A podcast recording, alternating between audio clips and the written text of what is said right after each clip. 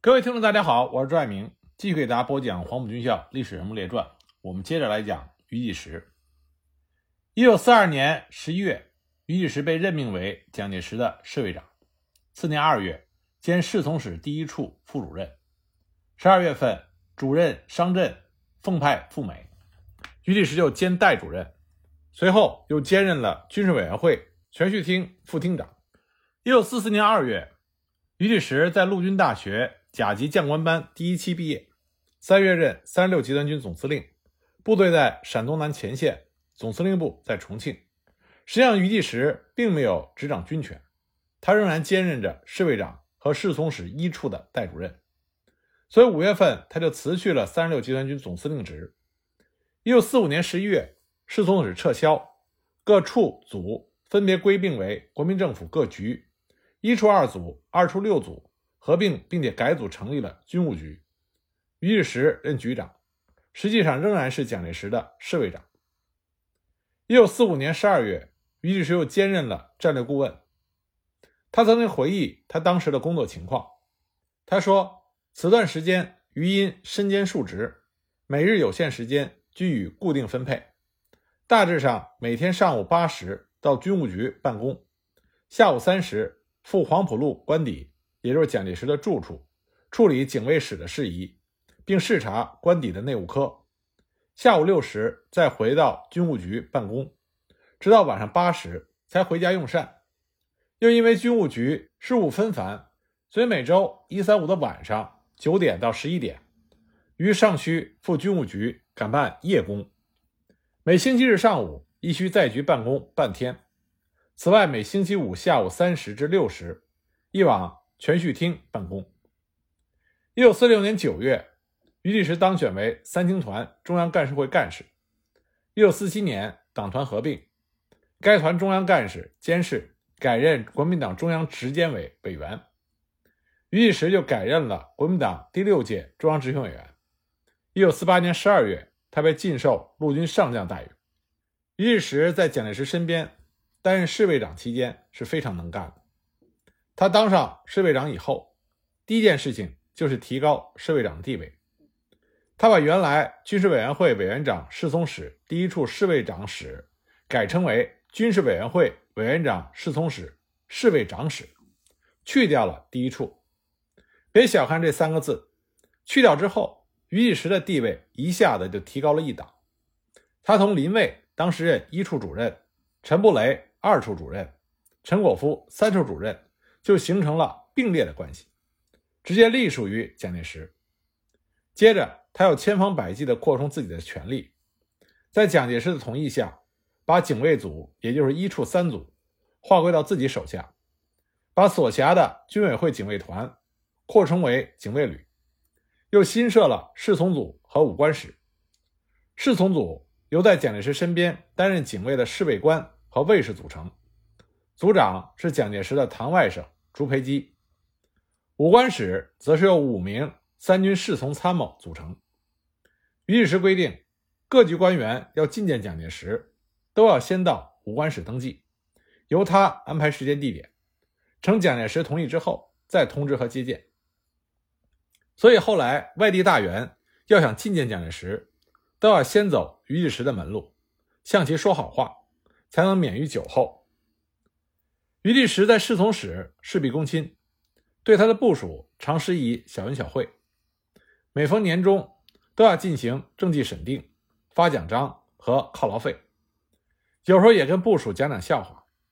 据他的部属回忆，有一年春节前夕，余第时到侍卫官的住处闲坐，曾经半开玩笑地说：“我们的工作犹如封建皇朝时代的太监，你们是太监，我就是太监头。”引得在场的人员捧腹大笑。当军政要员来向蒋介石请示办事的时候，蒋介石经常一句话：“找于局长去。”这就赋予了于第时无穷的威名和实权。当时，无论是人见人怕的军统头子戴笠，还是黄埔一期的大将胡宗南、郭永清等，对于第时都是竞相的巴结，生怕得罪了这位老同学，背后在蒋介石那里说坏话。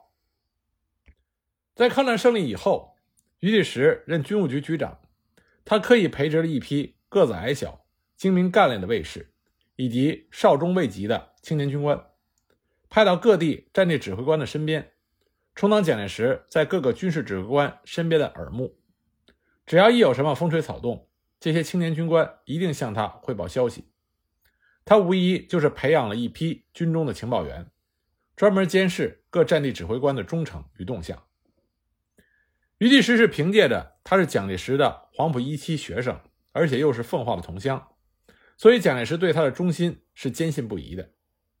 另外呢，余第时的大靠山实际上是宋美龄，在宋美龄方面，余第时下的功夫也不差，所以宋美龄对余第时的信任比蒋介石更有过之。所以很多人认为余第时是夫人派的人。那我们再来说说余第时对蒋介石侍卫系统的几次改编。蒋介石的卫士绝大部分都是浙江人。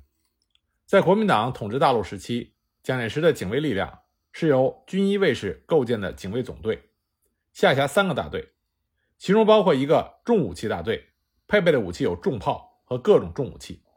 另外还有一个外勤队，这个队的主要任务是保卫黄埔路的总统官邸等重要的勤务，还有一个工兵队和骑兵通讯等队。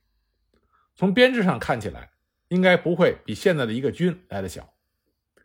在抗战陪都重庆时期，保护蒋介石官邸的是一个警卫旅，这个警卫旅的主要骨干也是清一色的浙江人。抗战胜利之后，警卫旅的编制做了一些调整，但基本上这个所谓的领袖铁卫队，不但编制未见缩减，反而有膨胀的趋势。从整个的组织编配来说，外勤队尽管是蒋介石全部警卫部队当中。比较核心的一支铁卫队，它是蒋介石侍从室骨干的主要来源，但严格上来说，它只能算是领袖保卫人员的中尉。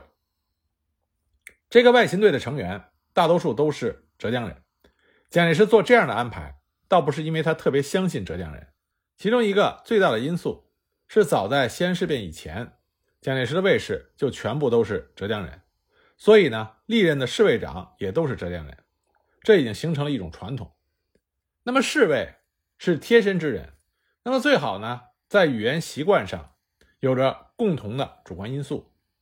这是为什么？对于贴身卫士，都喜欢用同土同宗的人，否则每天抬头不见低头见。一些风俗习惯上的差异，虽然谈不上谁对谁错，但总之让人也别扭。抗战胜利之后，在南京时期，蒋介石的侍卫系统。就叫国民政府军事委员会警卫总队，在总队之下共有三个轻装大队，分别是第一、第二、第三大队，队员配备轻武器。一个大队的兵力相当于一般部队的团级编制，定员约有一千多人。然后呢，还有一个重武器大队，配备有迫击炮、火箭筒这些当时堪称为重武器的装备。其次呢，就是最受上级重视的外勤队，它是日后蒋介石身边。贴身人员的摇篮，外勤队相当于一个独立营的编制，个人武器已经全部换上了当时最新的美式装备，如汤姆逊冲锋枪、卡宾枪、德制连发手枪等等。其他还有骑兵队、辎重队、工兵队、通信队等单位。组织架构上，警卫总队完全继承了重庆时代的传统，但是在规模上，警卫总队给人以非常浓厚的蒋家军的色彩。体制上，南京时代的总队长是娄秉国，但娄秉国基本上完全听命于余济时，所以归结到最后，这支侍卫武力实际上等于是蒋介石自己的御林军，没有他的命令，这支领袖铁卫队是不会轻举妄动的。蒋介石被推选为总统之后，为了给予政府文人化的形象，以前的警卫总队被缩编为总统府警卫大队。总统府警卫大队下辖六个队，是由原来的警卫总队编遣之后打散到各个队。至于编遣之后还有剩余下来的，都被分派到国防部警卫团，执行的任务和警卫大队并没有太大的差异。蒋介石下野之后，总统府警卫大队被余第时改名为西口总台办公室的特务大队。实际上，蒋介石在一九四九年下野之后隐退西口。于是就率领着警卫大队移防到西口，进行严密的保卫部署。于是深怕游击队和解放军联合起来，直接插入西口的心脏地带，这会严重的危及蒋介石的安危。所以，等五个警卫队的兵力全部部署妥当之后，于志时立刻要国防部把已经被调到部队当副军长的娄炳国再调回西口担任警卫主管。然后在五个队里，每一个队各挑选四位卫士，一共二十个人，组成了一支便衣组，在第四队的空管之下驻守坟庄，加强内务勤务之不足，成为整个侍卫部队的中卫。在中卫的内部核心，有资深的侍从人员，随时在蒋介石的周围，成为蒋介石的内卫；而在最外圈，尚有驻守在四周的第一、第二、第三、第四、第五队。分别驻守在西口的雪头寺、白岩庙、东澳、坟庄、五岭学校和封稿房这些据点，形成外围。在这样的层层保护下，蒋介石就在西口默默地扮演他地下三军统帅的角色。虽然余继时把警卫大队的名字改成了西口总裁办公室的特务大队，但这个大队仍然维持了原先六个队的编制，队长也和原来一样。在西口的日子。过得异常的平静，但是蒋介石自己也很清楚，这次回乡怕是他最后一次了。加上国事危难，他的情绪时起时伏，反复无常。这段时间，他的侍从人员个个都是胆战心惊，深恐稍一不慎就招惹一身的祸事。但是，即使大家再怎么小心翼翼，还是不免在无意之间惹得蒋介石大发雷霆。据说有一天，蒋介石住在坟庄，侍卫官和警卫主任。住在蒋介石房间外的一间小房间里，另外还有个副官，晚上紧挨着门睡，以备蒋介石半夜临时呼唤的时候能够很快的应答。蒋介石睡到半夜就被一种声音吵醒，辗转反侧，左翻右翻，怎么也睡不着。清醒之后，他才知道那不是什么怪声音，而是门口的两个警卫在睡觉的时候，一个磨牙，一个打呼噜。正是这种有规律的磨牙声和鼾声。让他没法继续入睡。当时蒋介石很生气，他冲出堂屋，不分青红皂白就开口咆哮，说：“你们这些人全都给我滚蛋，吵死人了！”这以后，只要轮到这两位侍从人员值夜班就寝的时候，一定记得在自己的嘴巴里塞条毛巾，不能让自己的打呼噜声和磨牙声再次把蒋介石从睡梦中吵醒。那余立时当时随时在蒋介石左右。自然知道蒋介石心情很坏，所以于第时事后总是对受斥责的侍卫人员好言的安慰，但是依旧对他们要求很严，并且自己以身作则。每天晚上总是可以看见个头矮小、穿着长布褂或者是一套中山装的于继时，不时到各处岗哨去巡查。要是有人值班的时候擅离职守或者不负责任，轻者记过扣薪，重者立刻调离。所以蒋介石对于义时也格外的照应和关心。他知道于第时因为救急腿脚不好，所以经常嘱咐身边的人在登高爬低的时候去搀扶于第时。一九四九年四月二十五日，蒋介石离开了凤凰，后来又去了台湾。于第时也随着蒋介石就此离开了家乡，终生再也没有回到凤凰老家。到了台湾之后，一九四九年八月。余继时任国民党总裁办公室总务主任，仍兼侍卫长一职。次年三月，他任总统府第二局局长及战略顾问。以余继时的背景和资历，按照趋势，他肯定会成为台湾政坛举足轻重的人物。可是事实却出乎所有人的意料。余继时于1951年卸掉了侍卫长一职，次年又辞去了第二局局长职。1956年以后，余继时被排挤出侍从室。只好去做总统府国策顾问的冷板凳。那么这是什么原因呢？蒋介石败退到台湾之后，启用新人，有意冷落那些曾经叱咤风云的人物，想要重新整顿国民党。那余立时属于蒋介石的心腹，本来不在被整顿之列，但是他和小蒋，也就是蒋经国有矛盾。蒋介石身边有夫人派和太子派。夫人派指的就是宋美龄，太子派指的是蒋经国。余立时被公认为是宋美龄夫人派的中坚力量。到了台湾之后，当时蒋经国已经摆出了接班的架势，但是余第时似乎并不知道，他已经成为了蒋经国心中的绊脚石。一九五零年，蒋经国正在积极的筹备政工干部学校，当时他急需一批马上可以派上用场的人马，他第一个就想到了于第时手下的侍从室的年轻人员，他希望把年轻一点的侍从人员变成干校第一期的学生，因为这样既不必在人员训练上花太多的精力。而且侍卫人员沉着冷静，见多识广。蒋经国很早就希望把这股势力转为自己所用，但是他没有想到的是，当他向于第时提出这个要求的时候，于第时一口就回绝了太子。于第时说：“蒋总统的安全最重要，如果侍卫人员都给你调去干校当学生受训，那么官邸的安全勤务谁能负责任？”蒋经国因此就对于第时心怀不满。觉得要将其清除。不久，机会来了。一九五五年六月初的某个晚上，突然发生了一件非常离奇的事情。五十一岁的于第时晚上在家擦拭自己配枪的时候，突然枪支走火，他的大腿被子弹击伤。偏偏第二天的上午，在台湾南部有一场由陆军指定单位参加的军事演习，蒋介石要亲自前往教阅。按照惯例，只要是蒋介石在的重要场合。于第时一定是事必躬亲，亲自前往督导大大小小的警卫安全事宜。然而他这么一受伤，自然不便前往。不巧的是，那天夜里，蒋经国的政工特务宣称提前破获了一个由军人和外国势力涉及的叛变计划。当晚，部分演习部队随即被紧急调换。据说，当天演习部队的大炮的炮口都指向了司令台。这就是当年轰动台湾的孙立人兵变事件。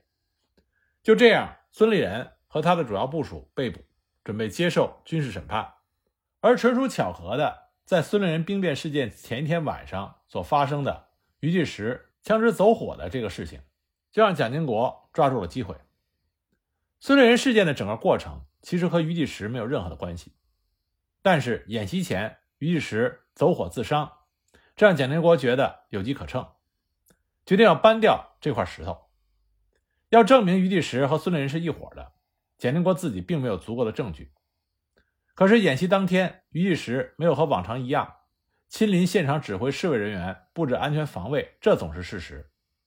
就算他和孙立人不是站在一条线上，至少他有可能知情不报。就在这种简单而缺乏证据的推理之下，蒋经国跑到蒋介石那儿，狠狠地参了于第时一本。蒋经国对蒋介石说：“天下哪有这么巧的事情？什么时候不好枪支走火，偏偏您第二天一大早就要去教育演习的前夕发生枪支走火？更不可思议的是，居然还打伤了大腿。您看这合情理吗？是不是要借故不到会场，故意使出的苦肉计？”当然，蒋介石夫妇对于第时是深信不疑的，毕竟于第时忠心耿耿地追随了他们几十年，披星戴月。他们夫妇是有目共睹的，但毕竟这个时候，蒋介石已经下定决心要让蒋经国子承父业。尽管于第时深得蒋介石的信任，但是和自己的亲儿子蒋经国比起来，蒋介石更相信自己的儿子。他认为儿子蒋经国能够运用自己培植的力量破获孙立人案，让美国人的阴谋落空，居功至伟，所以对蒋经国言听计从，样样应允。所以这件事之后，蒋介石就渐渐疏远了于第时。一九五一年十月，于第时以陆军中将按上将待遇退役，不再担任战略顾问。一九五三年任总统府国策顾问。一九五六年十月五日，蒋介石批准于第时退休休养。相比于蒋介石，宋美龄反倒是更有情义。他在命令传达之后，仍然要求由于第时来照料官邸的事务。所以，于第时每周有两次去蒋介石的官邸视察。比较有趣的是，在于第时被蒋介石父子削去权力之后，蒋经国有的时候遇到于第时，却是神情自若，非常亲切，好像两个人之间从来没有发生过任何事情一样。蒋经国的城府之深，由此可见。不过，于第时从此远离了权力中心，反而因祸得福，少了那些心机相斗，从而长寿。他对家乡奉化时刻的魂牵梦绕。抗战胜利之后，他去奉化过年，看见母校奉化中学校舍拥挤，设备陈旧，就萌发了捐款改造母校奉化中学的念头。但后来因为战局急转，远走台湾，未能实现。晚年，余第时退休在家，又想起了故乡的学校。他计划等自己的一处房地产升值之后，就变卖捐赠给家乡办教育。可惜，由于市政开发的滞后，直到他去世，那片地产也没有升值。改革开放之后，两岸的关系逐步缓和。一九八九年，余第时故乡的亲属修葺了他父母的坟墓，余第时十分的欢喜，要侄儿陪同他夫人回凤凰探亲祭祖。然而尚未成行，余第时因为在房间衣柜内拿被子的时候不慎滑倒跌伤，经医治无效，在一九九零年一月二十五日去世。终年八十七岁。他去世之后，他的子女根据他生前的遗愿，从他的人寿保险金中拨出了三万美元，捐赠给奉化一中建造图书馆，并命名为培本图书馆。这也算得上余第时用另外一种方法回馈了养育他的家乡。